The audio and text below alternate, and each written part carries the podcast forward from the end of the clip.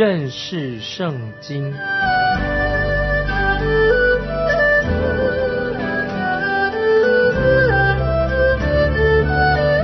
认识上帝的话，把上帝的话带到全世界。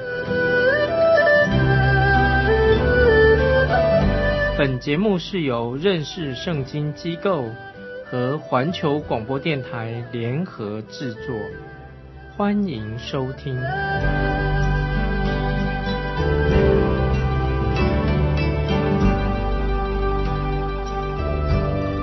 马可福音第六章是马可福音里面啊第二长的章节。马可按照他一贯的作风，很快的就描述主耶稣的传道大事记。在马可福音第六章的前面的二十九节的经文当中，就是有一段讲到耶稣他安静的一个时刻，就是说到耶稣回到拉瑟勒。他的老家去了，也谈到耶稣差遣十二个门徒啊出去传福音，后来他们回来向耶稣做简报，也看到主耶稣用五饼二鱼喂饱了五千人，也看见主耶稣在海上行走，以及主耶稣在格尼萨那那个地方医治病人。这个时候，主耶稣已经算是赫赫有名了。在这里记录了有关于主耶稣他出来传道的一个高峰时期、高峰期。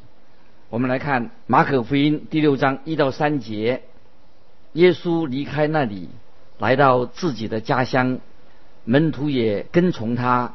到了安息日，他在会堂里教训人，众人听见，就甚稀奇，说：这人从哪里有这些事呢？所赐给他的是什么智慧？他所所做的是何等的异能呢？这不是那木匠吗？不是玛利亚的儿子雅各、约西、犹大、西门的长兄吗？他妹妹们不也是在我们这里吗？他们就厌弃他。我们要把这里发生的事件和路加福音第五章做一个比较。有些人啊这样说，哎，这两段经文，这两段好像有一点矛盾。事实上，这两段经文的记载并没有矛盾，是记载主耶稣回到拿撒勒有两次不同的行程。我想，此外，耶稣还去了不止这两次，在这里只记载了两次的行程而已。在路加福音第四章谈的是主耶稣第一次。他单独的回到拿撒勒，那么主耶稣在第一次的时候，他并没有行任何的神迹，因为他们要害他的缘故，所以主耶稣就很快的就离开了拿撒勒。在马可福音第六章是记载主耶稣第二次的回到拿撒勒这个地方，他这次跟门徒一起去。那这一次我们看见主耶稣就医治了几个人，他就留下来的。我们又根据马太福音十三章五十三到五十八节和马可第六章，那么我们就可以了解这两趟的行程，主耶稣都进了会堂里面去教训人。这两次主耶稣都被他家乡的人排斥，所以圣经当中当然是不会有冲突的，而是主耶稣他回到他老家有两次的记载。他第一次离开他的老家，他就到加百农去了，在那里他设立了他的福音大本营。之后，主耶稣又回到他的家乡，因为耶稣有心愿向他家人传福音，所以在第一节这个经文里面就提到他自己的家乡。字面上的意思，那里啊是主耶稣他自己的家乡。不管主耶稣去哪里，主耶稣都会跟往常一样。在安息日，他就进到会堂里面去。我觉得主耶稣自己，他认为他有需要啊，去敬拜天父、敬拜神。同时，他在安息日的那一天，可以在会堂里面向人见证福音。认识他的人，对他的教训都觉得很惊奇。关于耶稣他所说的话，他的工作，耶稣所行的神迹，都让他们非常的稀奇。于是。他们就对他提出了质疑，他们实在不相信，他们自己不相信，在拿撒勒他们这个地方怎么会有像主耶稣这样的人出现？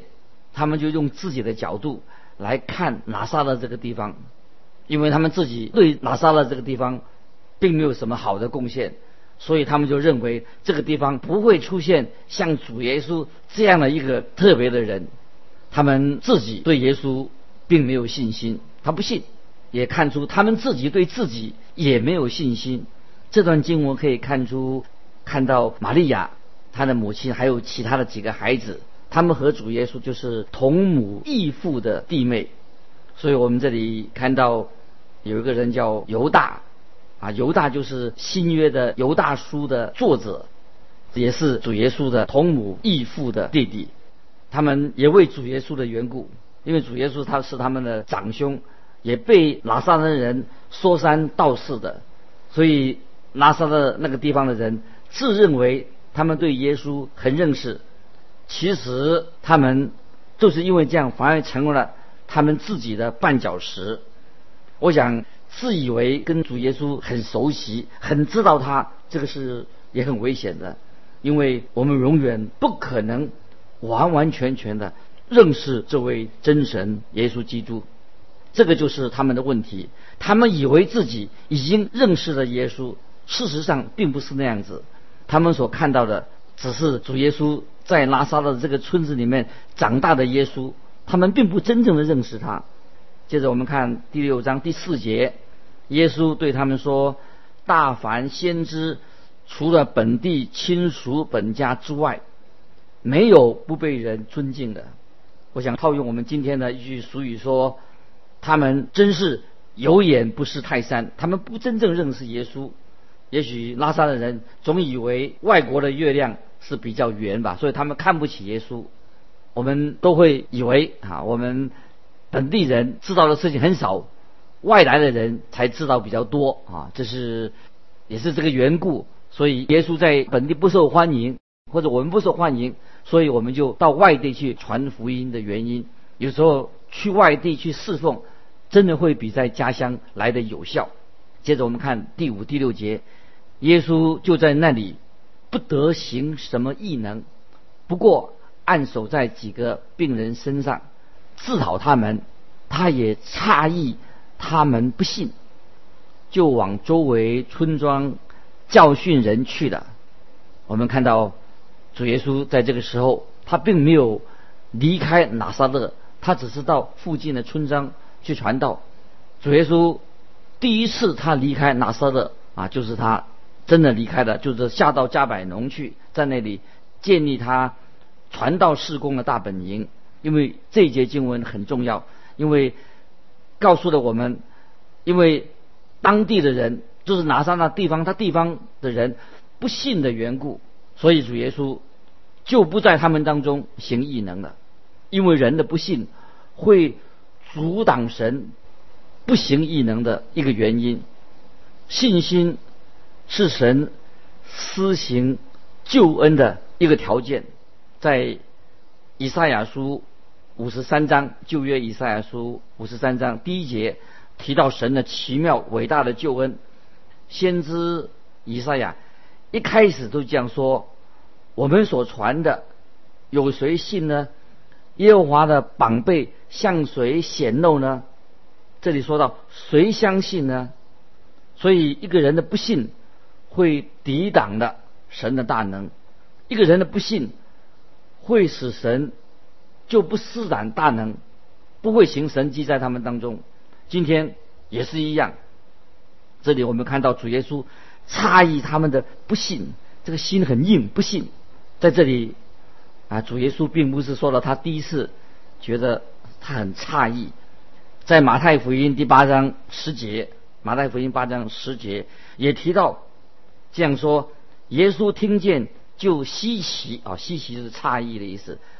对跟从他的人说：“我实在告诉你们，这么大的信心，就是在以色列中，我也没有遇见过啊。”这里说说到耶稣很稀奇，这种信心在以色列当中也没有见过。这个在马太福音八章十节啊，说到那个百夫长。主耶稣称赞百夫长的信心，请注意，主耶稣到各城各乡去传道。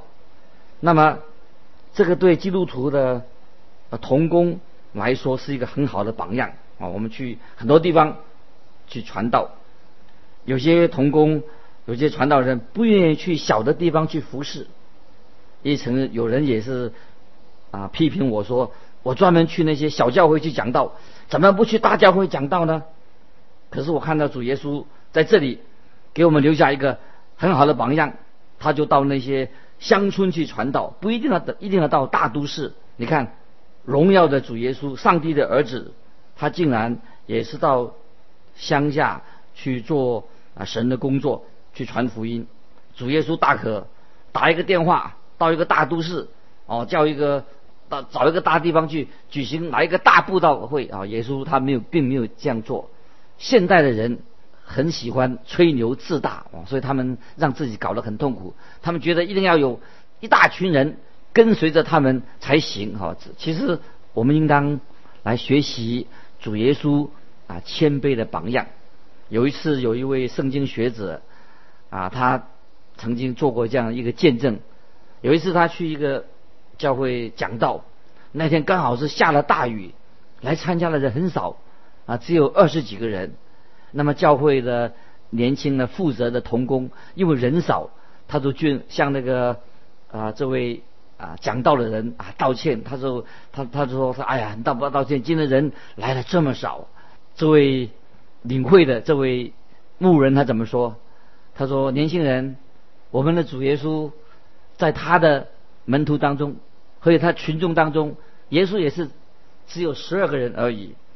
那么这样，如如果主耶稣也只有十二个门徒，那我是算老几啊？难道我竟然需要一大群人吗？所以这里也是让我们啊学习人多人少，不要太看重这个数目字。接着我们来看第七节，耶稣叫了十二个门徒来，差遣他们两个两个的出去，也是给他们权柄制服污鬼。这里我们看见主耶稣差遣他的门徒出去传道了，他们要传悔改的信息，这个信息就是主耶稣一直一再的所传讲的。主耶稣差派他的门徒两个两个的出去，这个很有意义。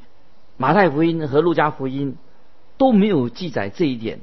主耶稣在这里他提到给他门徒权柄，可以制服污鬼。看起来这是门徒所拥有的，神给他们的能力。接着我们看第八、第九节，并且嘱咐他们行路的时候不要带食物和口袋，腰带里也不要带钱，除了拐杖以外，什么都不要带。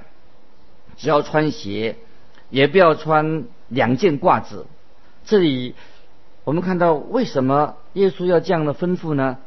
为的是他们要他们一切从简，这个说明了传福音的急迫性，也是时间的急迫性。所以他们要完全的仰望神。以后我们还会看到主耶稣要他们在那个时候会要他们也要带一些东西，但是因为他们是去比较远的地方。马太福音很清楚的告诉我们，这次他们要去哪里呢？就是去到以色列迷羊的家里面，迷失的羊群那里。这次是他们所要去的，所以他们可以接待这些以色列迷失的羊群的家里面，接受他们的接待。接着我们看第十、第十一节，又对他们说：“你们无论到何处，进了人的家。”就住在那里，直到离开那地方。何处的人不接待你们，不听你们，你们要离开那里的时候，就把脚上的尘土跺下去，对他们做见证。这里说到这件事情，他们传道的行程是非常急迫性的，也是非常神圣的。这里可以说神的亮光。会带来的人要负这个责任。凡是拒绝神恩典的人，要受到啊神的审判。所以今天仍然是如此，传福音的事情是非常严肃的，也有急迫性。拒绝随便拒绝神恩典的人，一定要受到神的审判。这是我们看十二十三节，门徒就出去传道，叫人悔改，又赶出许多的鬼，用油抹了许多病人，治好他们。这些门徒就出去传悔改的信息，也看见神机骑士来印证他们所传的道。这次的任务是专门针对。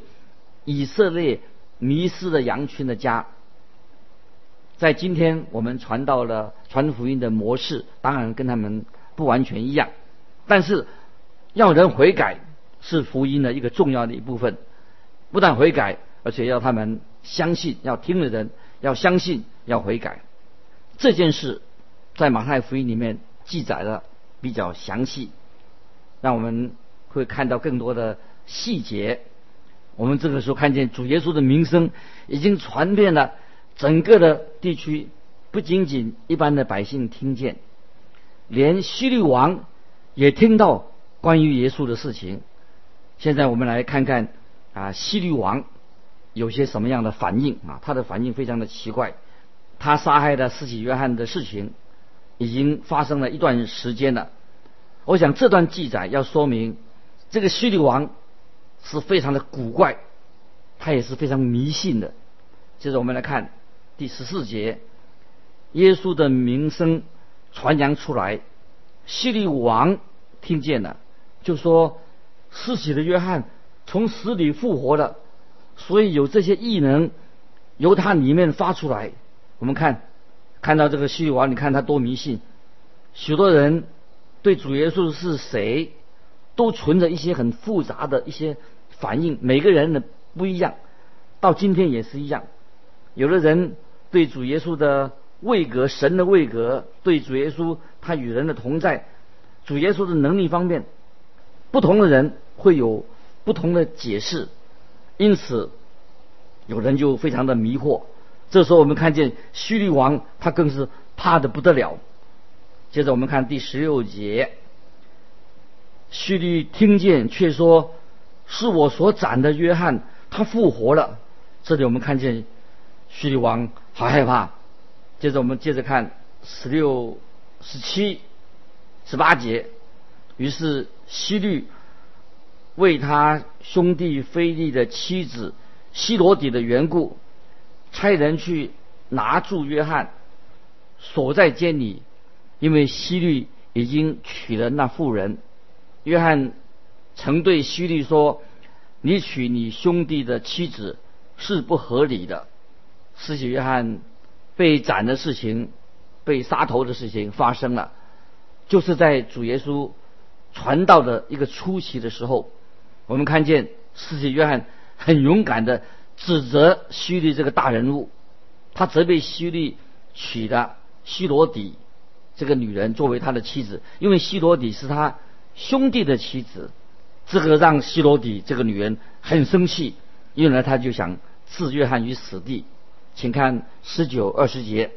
于是希罗底怀恨他，就是怀恨约翰，是约翰，想要杀他，只是不能，因为希律知道约翰是异人，是圣人，所以敬畏他，保护他，听他讲论，就多照着行，并且乐意听他。这里我们看到，这个希罗底这个女人有没有拦阻这个希律转向神呢？大概是她没有。接着我们看二十一、二十二节，有一天恰巧是希律的生日，希律摆设宴席，请了大臣和千夫长，并加利利做首领的希罗底的女儿进来跳舞，使希律和同席的人都。欢喜，王就对女子说：“你随意向我求什么，我必给你。”希罗底要他的女儿在王的面前跳舞，因为他知道这个王很好色，也很荒淫的一个老头子。希律就乱给了这个跳舞的他这个女儿的承诺，随他要什么要求什么都可以。结果我们看二十三、二十四节，又对他起誓说：“随你向我求什么，就是我国的一半，我也必给你。”他就出去对他母亲说：“我可以求什么呢？”